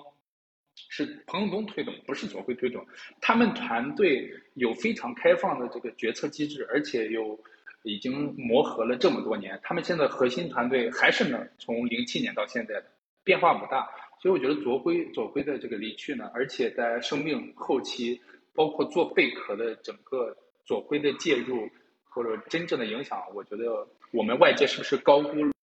了左晖在团队中的这个影响力？啊，他们团队已经成长起来了，进入一个稳定的一个迭代的一个呃决策周期。所以我觉得我更我挺相信他们这个团队的。对于左晖个人在这个组织的影响力，我觉得。他的精神已经足够了，能够把我们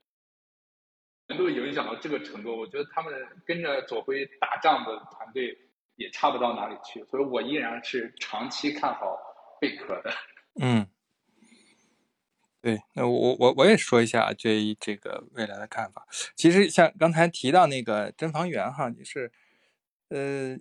其实应该说是左晖推动，但是是由呃 Stanley 他实现的啊。我觉得这么着。嗯，呃，昨天晚上其实潇潇也发发了一些哈，那个呃一些文章啊，其中提到一个，就是访谈里面有一个，就是当初呃呃链家在确定自己内部是就是有两种文化嘛，销售文化和工程师文化嘛，最后他们还争执了一下，说哎觉得还就留一个嘛，我看那里面也没说留留哪个哈，呃，其实现在也是这样的，就是。嗯，你说链家它是一个房产经纪公司，还是一个 IT 或者互联网公司？其实它就都是，对吧？那内部是交织的，但它现在这个结构，我也觉得它比较稳定啊。就是它的呃高层其实已嗯已经是有点是这种工程师文化，可以带领像网这种啊互联网这种发展，但它的底层呢又很稳定的这种啊经纪人，其实它做了一个比较完美的结合，才能变成这么大一个。大的公司，嗯，所以没有左晖呢，我觉得他不会走下坡路哈，他还会这样很稳健的发展，还会是一个这个行业里最大的公司。但我自己个人认为啊，那什么差别呢？就是如果左晖在，它不仅是一个大公司，它会是一个伟大的公司啊，因为会有一些，就是经常会有一些我们看不到或者不理解的，但可能你过了好几年以后发现，哇。这个做会他推出这是对的，但现在可能做的这些呃尝试呢，我都觉得哎，一看就哎，你这 OK 啊，对吧？我我我也觉得很好，但是我可能只是我这个资源不够，我做不到，就是还是在自己认知范围内的，所以我还其实挺挺期盼有做会在的这个这个时代的。嗯，我刚才把英俊的麦关了一下，你现在可以开了。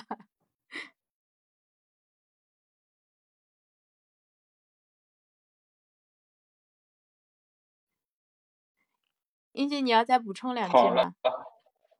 哦，我没有了。好的，我我嗯。对，刚才那个英俊讲的那几个点，我觉得都特别好玩。就是说，总会说当初人家低估我们，然后后面人家又高估我们。我觉得就是，呃，我们可能对他的判断都不准，但是他自己对自己的判断应该是相对来说是比较准的。我觉得这个点其实特别特别有意思。确实，你从一个股价去评价一个公司，对这个公司来说，呃，不太公平啊，因为那个很多时候都是一天涨涨跌跌，对吧？然后。呃，这个行情走势出来了，然后大家再去解释说，哦，这是因为呃昨天晚上发生了一个什么事情，美国怎么了，对吧？然后出了个什么政策，然后以至于大家跟着一起跌。确实是，当我们看一个企业的发展的话，啊，像链家这样子能够跨越时间周期，然后越来越彰显出它的价值的这样一个企业，其实是非常非常难得的。那我们今天聊的东西差不多接近尾声啊，我首先先号召。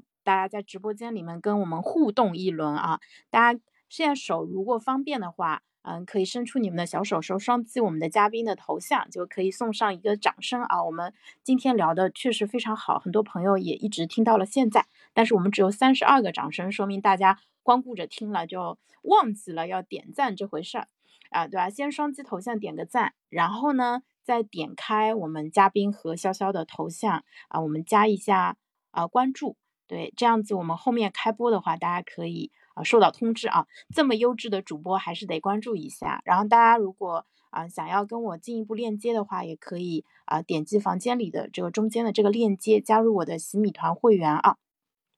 啊，然后哦，非常感谢，非常感谢，我们现在掌声已经四十二四十了，就会有一个音效啊。那个，然后最后想说的其实是，呃，就房产中介这一块的话，不只是。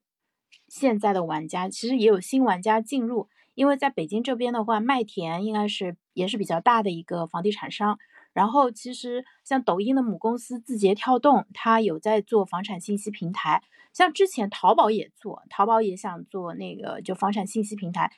那个那那段时间，其实对于贝壳来说，当时应该还是会比较谨慎的去对待这个是来势汹汹的一个竞争对手啊。但事实证明的话，啊，目前来说。呃，贝壳还是市场最做的最大最好的那个宇哥，你知道就是贝壳整个市场占有率大概是多少吗？想知道这个行业集中度？嗯，这个在各个城市不一样啊，在北京，它近几年一呃平均的市场占有率都在百分之五十，这已经是这个行业非常高的。因为原来就是大家一个认知啊，就是单一公司不会超过百分之三十。但后来链家来了以后，他把这个信息化，包括这种服务水准提升了以后，他就能在这种呃北京市场做到百分之五十了。但其他市场还不行，其他市场可能还是相对比较充分竞争的一个呃一个一个市场。嗯，百分之五十确实是非常厉害的一个数据。所以当初他进上海的时候，他们就是来势凶猛，也是因为有北京作为底气，他觉得他在北京能做到这个水平，上海。他觉得自己也可以啊，他把德佑收了以后，我觉得在上海现在占有率可能五十不到，但是超过百分之三十应该没有问题。嗯，对他后来也是通过，就是不是靠光靠自己了，通过这种呃收购和加盟的方式，总之他就是追求这个市场占有率第一。嗯嗯，然后那个就是《详谈》这本书里面其实有个非常有趣的一个细节，呃，左晖。呃，美团的王兴和呃那个字节跳动的张一鸣，他们其实都是一家啊，他们自己一起设立了一个基金，然后投一些项目，所以他们三个人作为那个基金的合伙人，他们啊定期是会呃交流啊开会的，就平时碰面的机会也比较多啊。然后呃张一鸣不是从去年应该不止去年了，就是就是后面也有在做一块儿啊，就是房产。中介业务这一块相关的信息嘛，宇哥，你有没有关注到？嗯，有，就是大家 一开始还比较担心，包括，呃，之前这个阿里啊，什么天猫好房这些，嗯，但后来哈就做了以后，就是他们想要想做全链条啊也不容易，就他们线上优势很大，但线下需要补足。那反过来，呃房产经纪公司是呃线下有优势，往线上补足。其实线下这一块是，其实难度更大，因为它涉及到这个人，嗯，所以也不容易，嗯嗯，就我们可以期待一下，就是比如说，呃，那个字节跳动自己做房地产，它是有优势的呀。你像抖音这么高频的那个 应用，它是不是可以，嗯，就是说把房看房这个过程，对吧？就夹杂在抖音的那个视频里面。然后卖房子对吧？你你刷几条那个唱歌跳舞，突然给你推一个房子。嗯，对，我觉得就是他们就有机会做起来，但做的形态就和现在的这个房产经纪公司的这种全链条可能就不太一样啊。比如说现在在抖音这种线上呢，那这种房产主播也越来越多了，那关注也很多，他可能讲房产金融的，嗯，讲新房的，嗯，但他们也在。突破这个交易哈，嗯，就交易现在还比较少，但类似于在新房领域，嗯，它可能比较标准化，那它容易就是在这个渠道是先出来。包括最近天猫好房，嗯，它其实做了几次了，但最近这一次呢势头也比较猛，它也是把传统这种补贴的方式，它在租房领域，因为你买卖你你很难补贴，或者大家也不太看你补贴，但租房。这种补贴对于呃价格影响就比较大，所以它最近在这一块呢增长就比较迅猛，所以会房产市场也会细分啊，原来可能就是一大块，那几个大经纪公司竞争，那以后可能就变成了新房、二手房啊，这个高端的这种资产管理啊，还有租房，可能各自不同企业背景，他会拿拿不同的自己这一块儿。嗯，对我。那个刚才还搜了一下贝壳的房价，然后它里面会有他们一些动态嘛，比如说 链家搞了个他们的马拉松比赛，也会是那个被证券公司给收录。然后我看到就是链家自己在做全屋整装的业务，就在呃成都那边已经开了体验店了。我觉得这一块他应该将来是肯定要做的啊，特别是后面交易乏力的情况下，它其他一些就是价值是。就是就是你一些附加的那个能够创造经济，呃附加值的一些业务，他肯定会做。而且就是左晖其实有讲到，像北京、上海这些发展的比较早的城市，其实都有大量二十五年以上的物业啊。那这种房子的话，他们现在的整个状况，其实你现在不能把它拆掉，因为这个房子可能虽然它看上去有点破了，但可能这个你要真的要去买，可能还得要一千万。对不对？其实房价很高，但是居住体验很差，那就导致了，就是我们可以说是在城市里面有一批他账面财富不少，但是实际上又没有很强的支付能力的一些人，那这个其实就是这个体验是很差的。那左晖其实他自己也有看到这一块的业务，他是他已经在收购公司，他甚至他说他们还弄了一个电梯公司。因为这个也是跟这几年家装电梯这一块儿的，就国家在主推的这一块儿，在那个他说他们可以做那个浅坑的那个电梯，就不用挖很深的地基，可能只要向下打个三十厘米就可以了。我觉得这些，我我真的特别期待这些东西都能够落地，因为它改变的就会很多很多人。中国现在。嗯，那种就是还没住上电梯房的人特别特别多。如果这些技术成本又不是很高，又很安全，能够大面积推广的话，我觉得确实可以让大家住的更体面、更有尊严，而且就是整个这个幸福程度也会提升很多。嗯，呃，对你说这个还让我想起来了，我我之前不还想说，哎，现在链家可能没有什么新意了啊，但是你说这个老房改造，就我之前忽略了。嗯，他确，他们确实一直在关注这一块，包括，嗯，也成立了一个或者投资了一个物业公司哈，就是愿景，应该是他全资的这个物业公司。呃，其实经纪公司投资物业公司很正常啊。那想象中他是，那就跟现在的这个物业公司去争夺小区嘛，那是我管理的小区，那我肯定推自己的租售是最方便的。但他没走这个路数，他这个愿景他就服务这种老旧小区。当然配套像刚才说的这种电梯改造，什么老房改造都在这儿做。那这个乍一看也觉得挺反常识，这些小区这个房价又低，然后他们可能嗯买卖的相对来说哈，呃这个挣的这个中介费也不是那么高，你花这么大精力不挣钱呢，对吧？但按照之前他的逻辑啊，就是你感觉不挣钱的，他又一直专心在做的，那以后可能又是一个价值爆发点。所以这一块我还真的觉得未来可期，嗯。这个是真的给社会创造价值。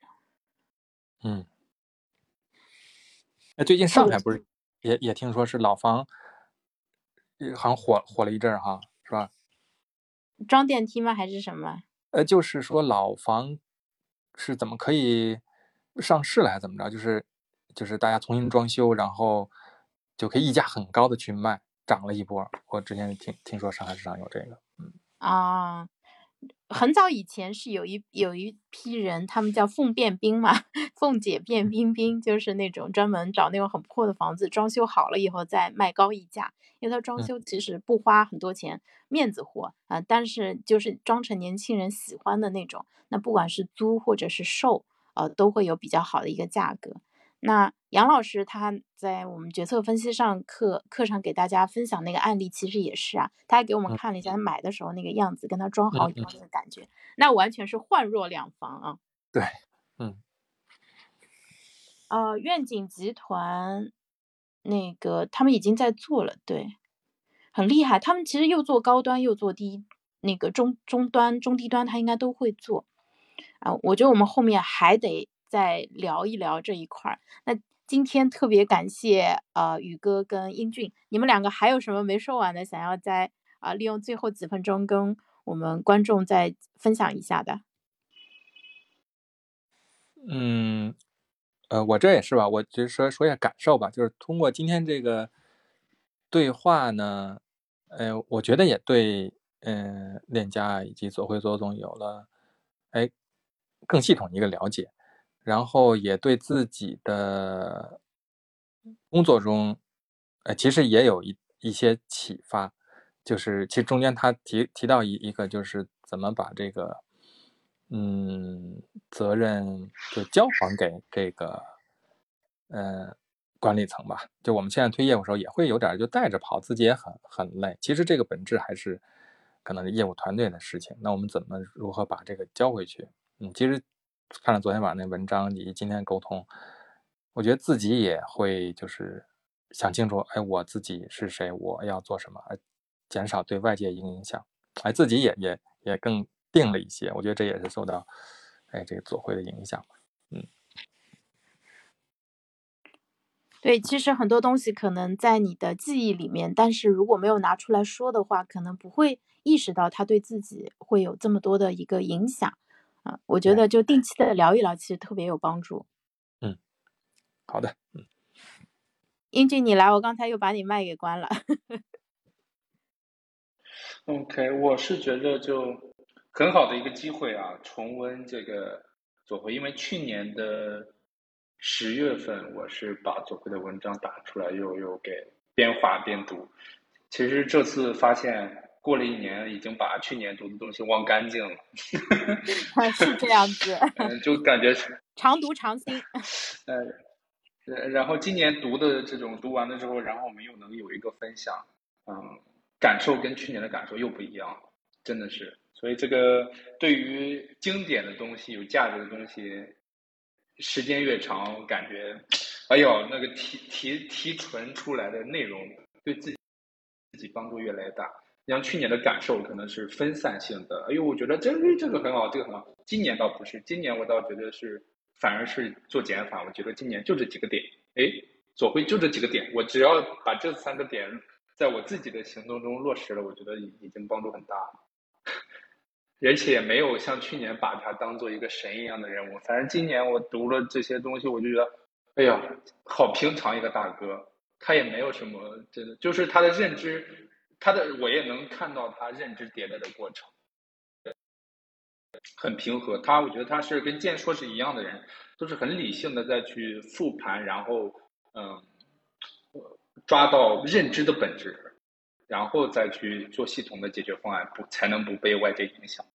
嗯，太太棒了，我我觉得真的是这个可能能够定了，过了一年再来，我们仨再来聊一次。嗯，好，可以啊，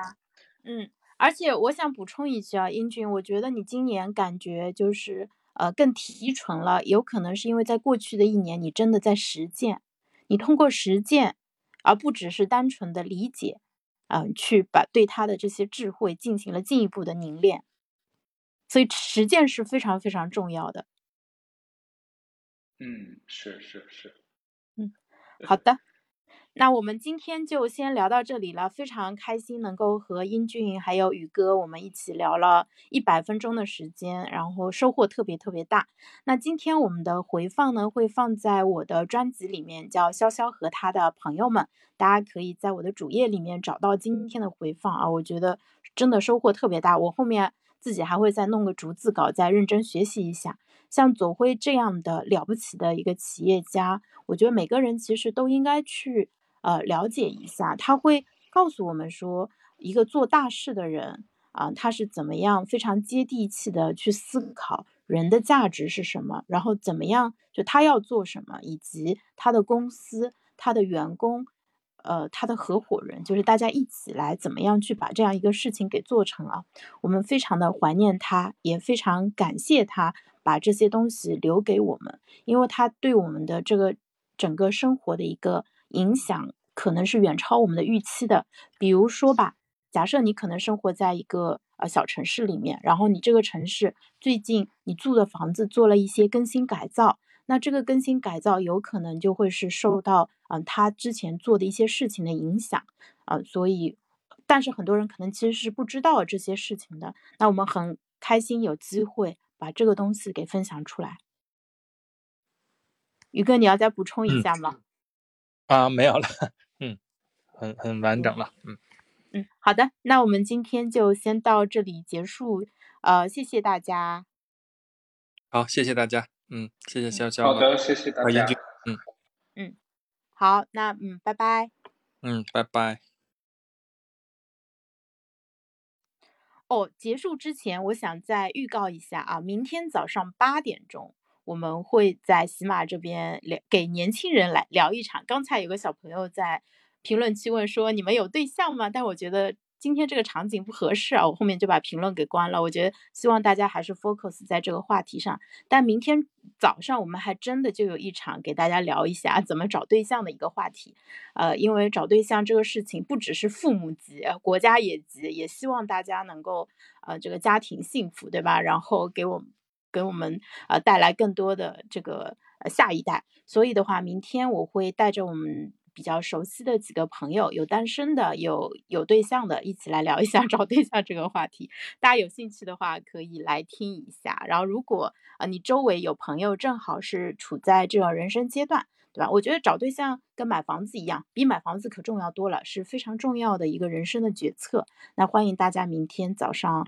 呃八点钟来直播间。啊，在也在开麦这边，然后跟我们一起聊一下这个话题啊，相信会对你有启发。不仅告诉你说你该找什么样的对象，而且我们争取在直播间里面给大家营造一个氛围，就是赶紧立刻马上行动起来。这个世界上真的单身剩下的人都是放弃挣扎的人，都是觉得算了吧，啊，我这辈子就不找了吧。其实只要你想找，肯定能找到。所以就是明天我们会给大家带来又有认知又有这个行动动力的一个分享啊。那今天的一个行动动力的话，如果有什么小建议给到大家的话，大家可以在我直播间去听一下回放，就是今天聊的这个内容。然后，如果你对左会进一步感兴趣的话，你可以上网去搜一下它相关的一些资料。去 B 站啊，或者是其他视频网站上搜一下他真人的访谈，因为英俊他说他在准备这一周的访谈的时候，就做了很，就又回看了很多他之前已经看过的内容啊，然后也可以去买一本李翔呃跟左晖对谈的详谈，你在京东或者当当啊淘宝上搜索左晖就能找到。那这本书啊不长，它读起来也是比较轻松的，你读完以后你会对他。这个人到底它是一个什么样的高度，会有一个更加直观的一个感受。那我们今天其实只是一个影子啊，希望大家都能从中有所收获啊！非常感谢大家，谢谢一直听到最后的各位大哥们啊，还有姐姐们和弟弟妹妹们，那非常感谢，今天就到这里啊，拜拜。